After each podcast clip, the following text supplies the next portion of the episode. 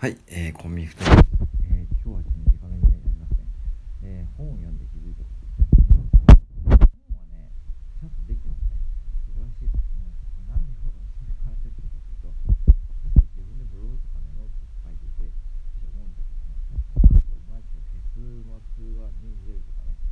プレット法っていうようなことですね。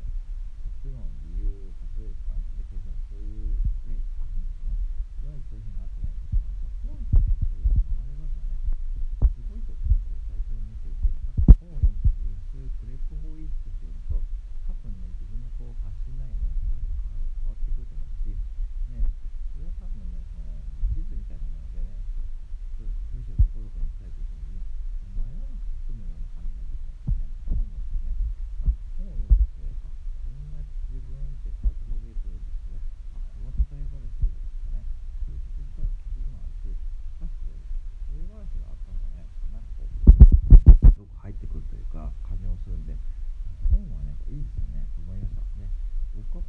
本では読んでますけど、なぜ紙の本で読んでるかというと、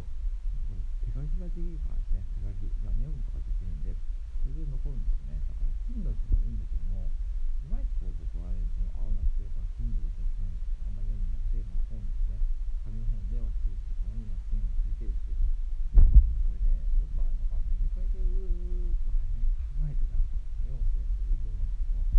だったらね、買わない方が僕はいいと思ってで、あのメルカリで売る最初からメルカリで売るつもりなので多分全く頭に入ってこないと僕の経験で思いますよ僕はそういうことやっていたんだけどもそのなんだろうな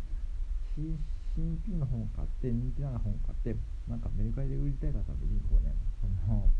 えー、目をしたりとかね、そういうことやってるとね、全くなんか本の読み方が変わってきて、なんかこう、売るためにこう本を買ってるんですよ。勉強するために本を買ってたか分かって分かんなくなってくるんで、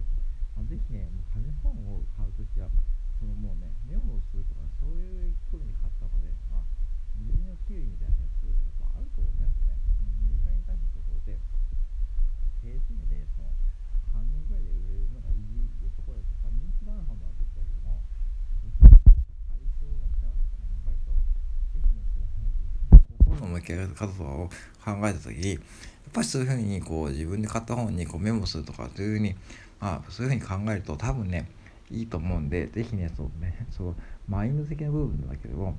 そこだけも違ってくるんで是非ねやってほしいかなと思います。僕は今本当にそういう風にしてる本があってまたこれはね明日紹介すると思うんだけども、うん、是非ねまあ僕は本を読む時は、まあ、紙の本で、まあ、読む時は、ね、メモしながらねまあそれでメモしたメモとかね線を引くと、まあ、頭に残るんでまあそれがおすすめだよというお話でございました。以上です。